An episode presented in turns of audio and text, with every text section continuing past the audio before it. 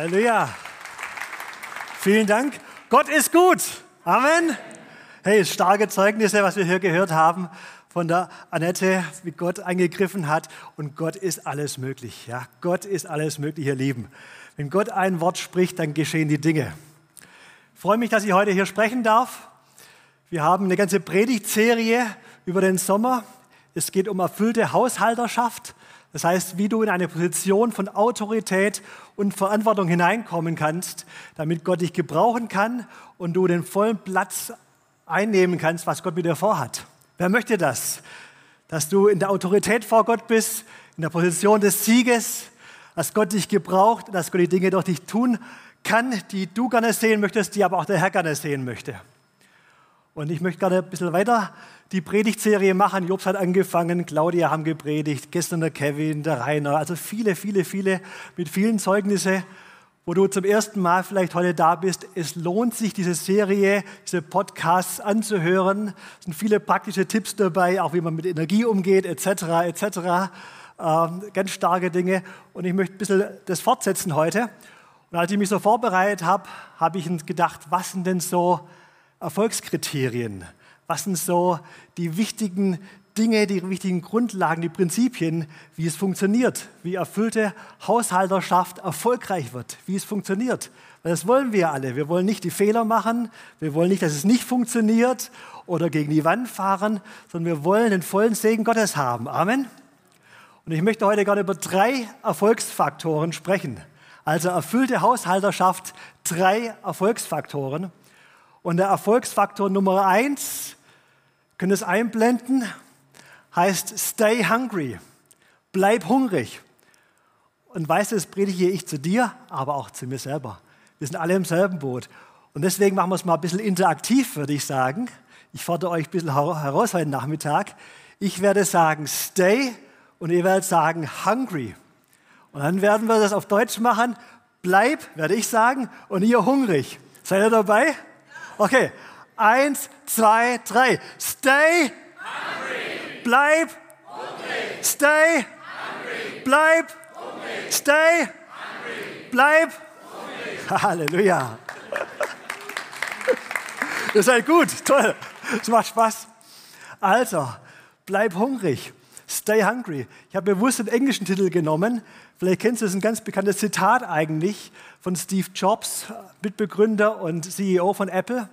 Er war eingeladen zu sprechen, und da ist das Wort auch ziemlich bekannt geworden, zu einer Absolventenfeier in Stanford bei Universitäten. Und da war es dann immer so, dass so ein gediegener, weiser Mann wie Steve Jobs so die wichtigsten Dinge, die wichtigsten Lektionen weitergibt.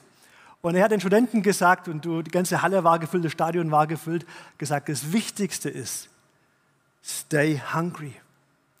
Stay hungry, stay foolish. Sei hungrig, sei auch ein bisschen verrückt.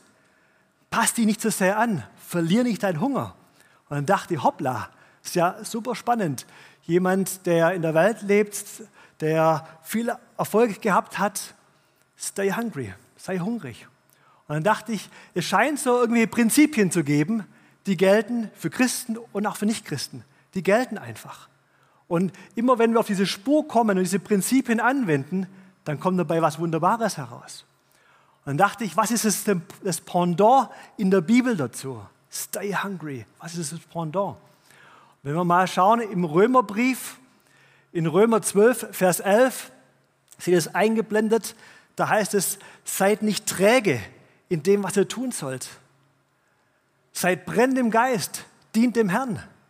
Sei hungrig, sei eifrig, sei nicht träge in dem, was du tun sollst. Sei brennend im Geist und dient dem Herrn. Wer hat hier Hunger nach Jesus? Nach mehr von ihm? Wer hat Hunger nach dem Heiligen Geist? Hey, bleib hungrig, da gibt es jeden Tag mehr. Hast von Annette gehört, viele Jahre schon Christ, aber der Hunger ist geblieben und der Hunger ist größer geworden. Bei mir genauso. Der Hunger wird jeden Tag größer. Der Hunger wird größer. Nach mehr von Gott. Sei nicht träge in dem, was ihr tun sollt. Irgendwie ist es völlig klar, was wir tun sollen. Bei vielen Dingen. Und wir sollen es tun. Wir sollen nicht träge sein. Wir sollen eifrig sein. Wir sollen dem nachjagen. Wir sollen mit Leidenschaft, mit Passion das zu tun, was Gott von uns haben möchte. Das ist der Punkt eins. Wir sagen es nochmal. Bleib hungrig. Stay hungry.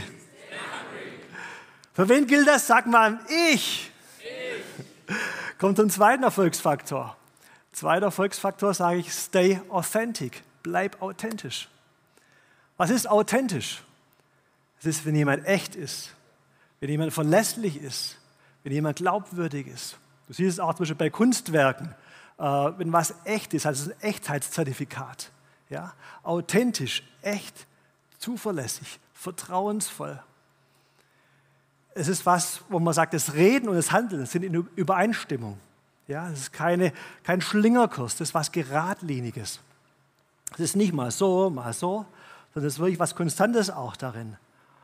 Und wenn wir mal in die Bibel hier reinschauen, bei Bleib authentisch, dann sehen wir eigentlich den Prototyp von Authentizität.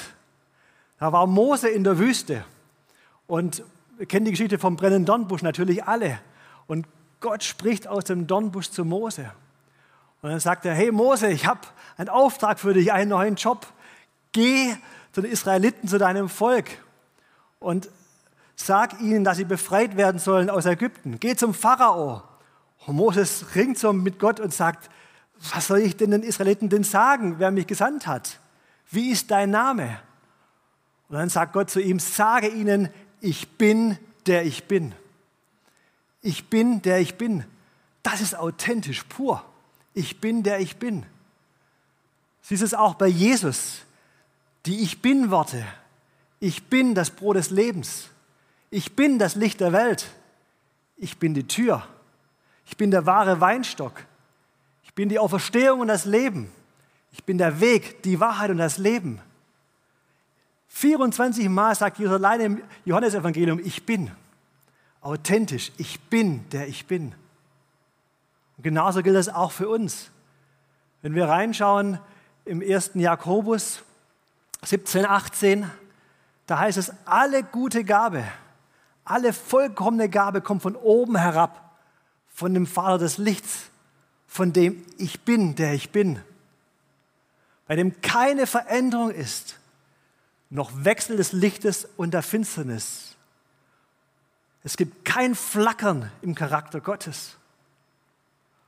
Und gleichzeitig sagt er zu uns, er hat uns geboren nach seinem Willen durch das Wort der Wahrheit, damit wir Erstlinge seiner Geschöpfe seien.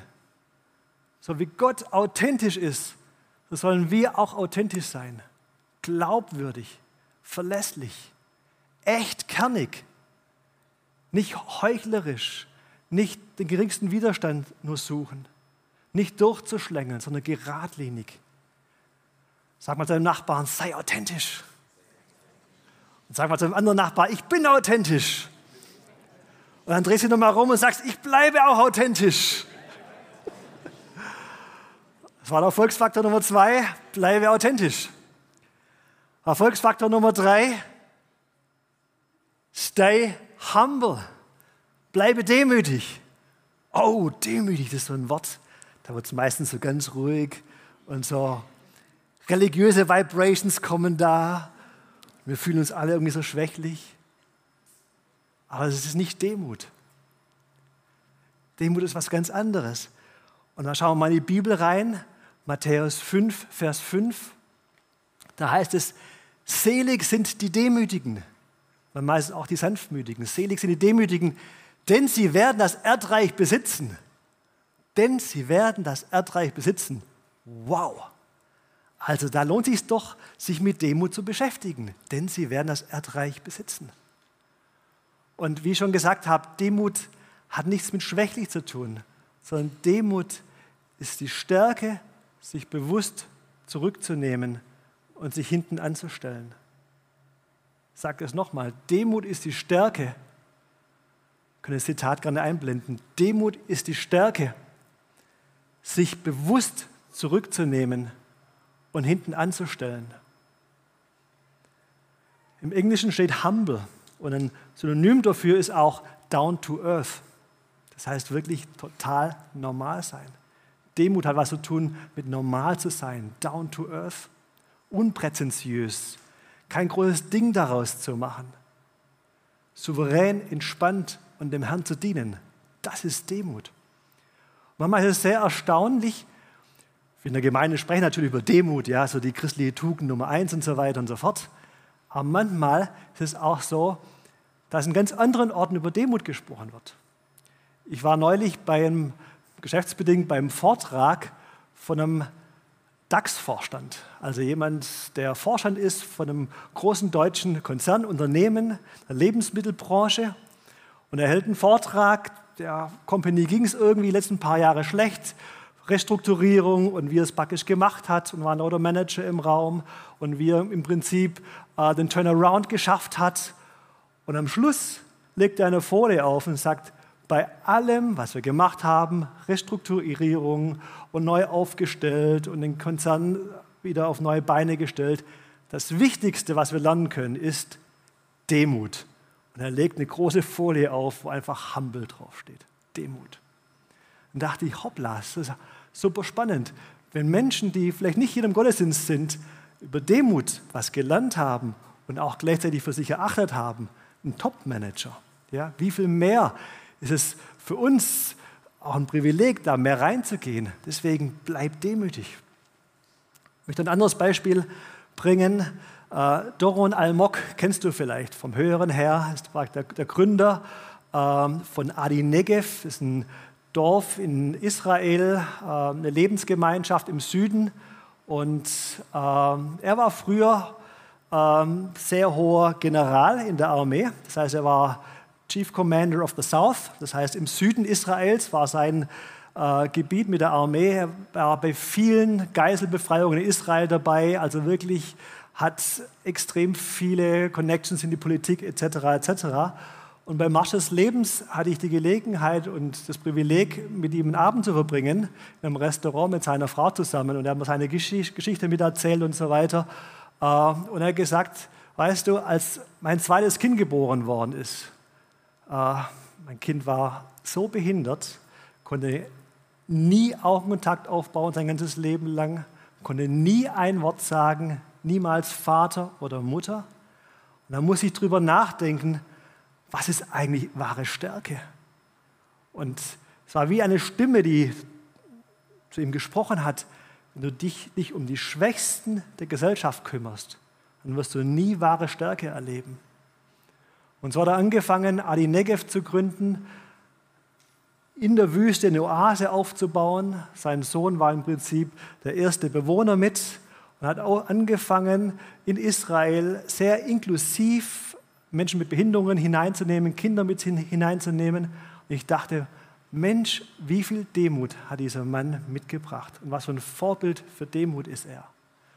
Er ist vor ein paar Wochen jetzt gewählt worden zum Präsidenten der Jewish Agency, also im Prinzip die Gesellschaft, die für die Staatengründung Israels mitverantwortlich war damals und heute sehr stark Migranten, die nach Israel einwandern wollen, äh, unterstützt, also die Aliyah machen wollen. Und dachte ich, wie viel kann man lernen an Demut? Natürlich haben wir auch ein bisschen über Business gesprochen und überlegt, wie man so deutsche Unternehmen mit israelischen mehr koppeln kann und so weiter. Haben auch ein Projekt gestartet. Ähm, aber ich dachte, wie stark ist es, das einfach zu hören und zu lernen. Und wie viel mehr können wir mit Demut da noch mehr hineingehen und gleichzeitig für uns mitzunehmen. Und Im Prinzip sind das drei Erfolgsfaktoren, die gelten für alle Menschen. Und wir wären dumm, wenn wir als Christen nicht vorne dran wären. Hungrig zu sein, authentisch zu sein und demütig zu sein. Ich möchte noch ein paar praktische Beispiele geben. Haushalterschaft wir sind ja gerade dabei, so die verschiedenen Lebensbereiche uns anzuschauen. Und ich habe auch mal so ein Bildchen gemalt, wo ich denke, das sind wichtige Bereiche. Ich glaube, ich könnte es alle sehen.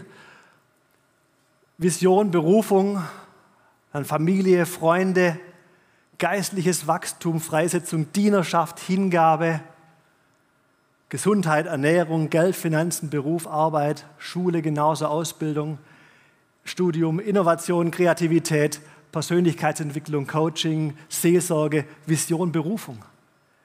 Alles Bereiche, wo ich glaube, wenn wir die drei Erfolgsfaktoren hier anwenden, hungrig zu sein, authentisch zu sein, dämlich zu sein, Überall lehrt uns Gott und wir kommen rein in die Position von Verantwortung, von Autorität, die er uns geben möchte.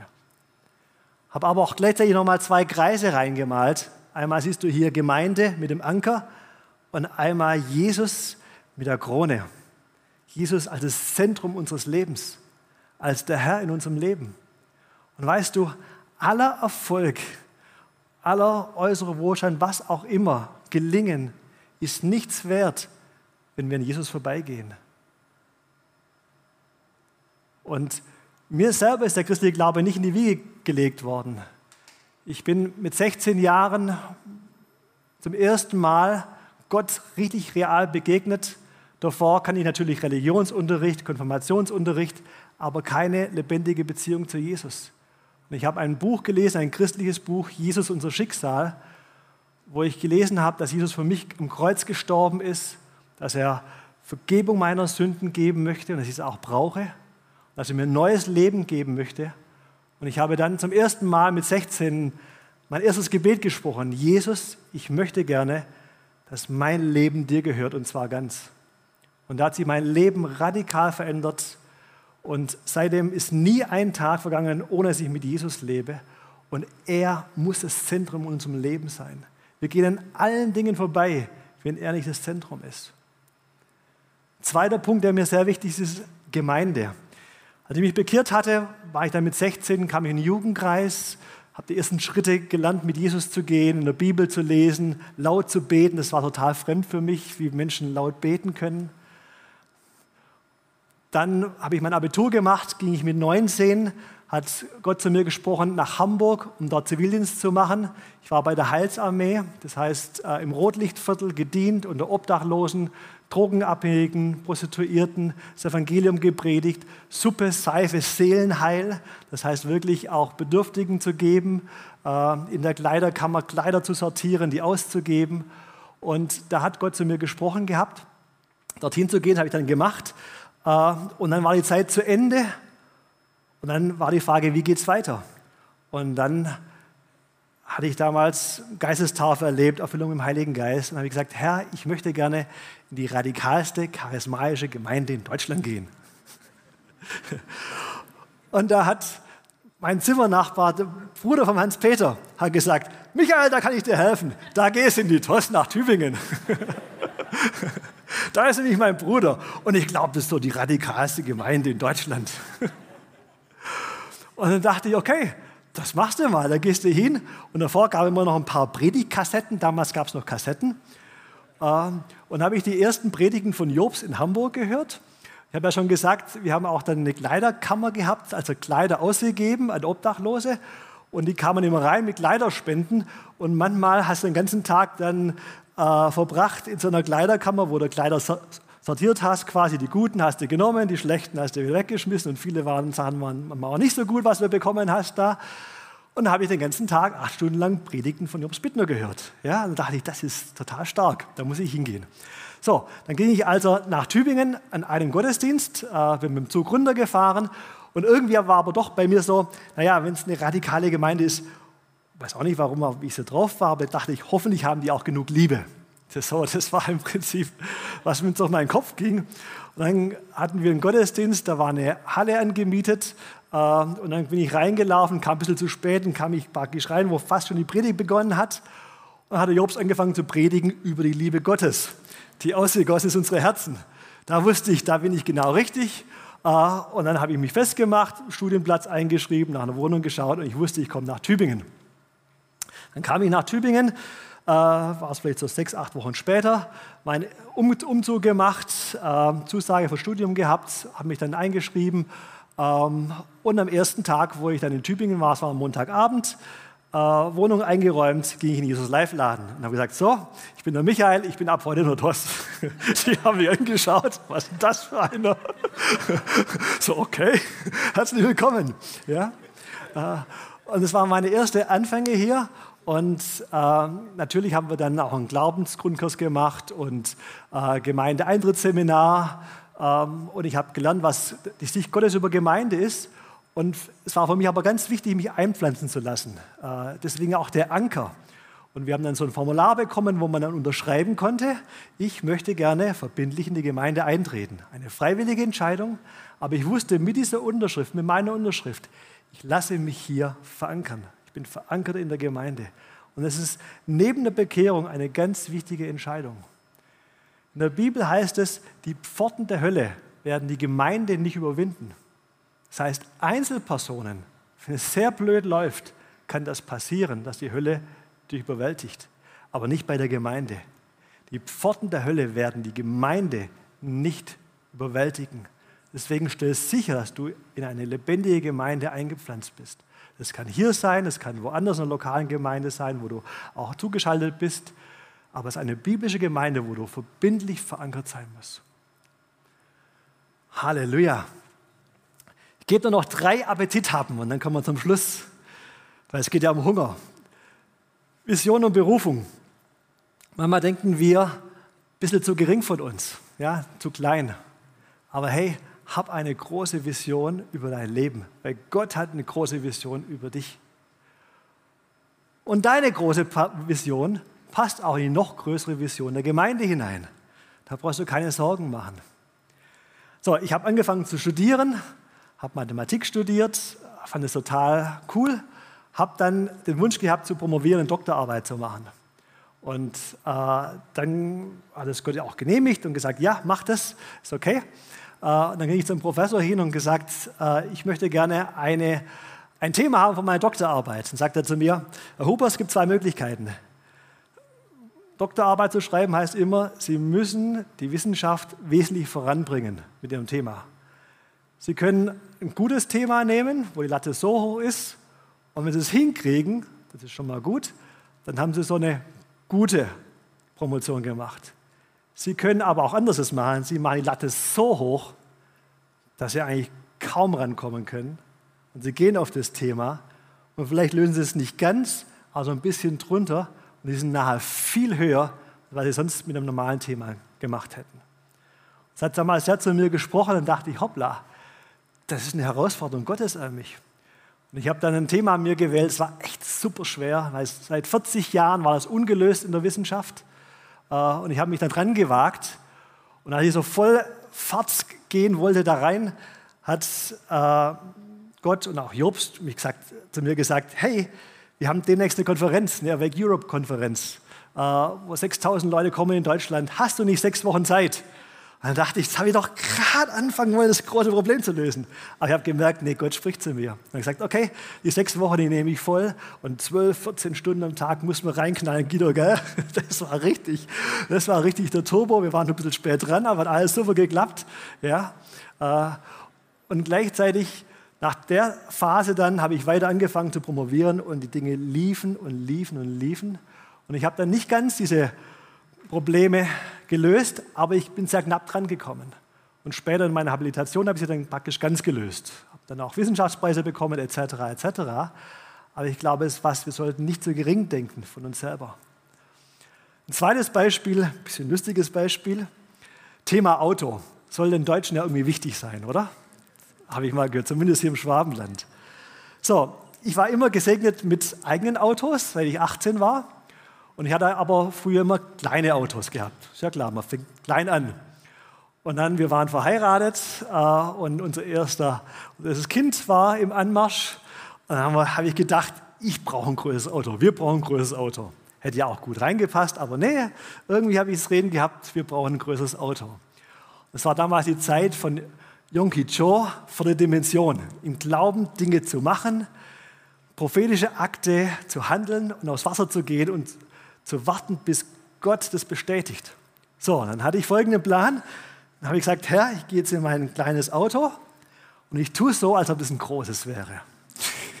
so habe ich mich auch verhalten. Früher bin ich aus der Tiefgarage raus und schnell um die Ecke gewitscht. Diesmal bin ich rausgefahren, schön gemächlich, großer Bogen, ein großes Auto braucht einen großen Bogen.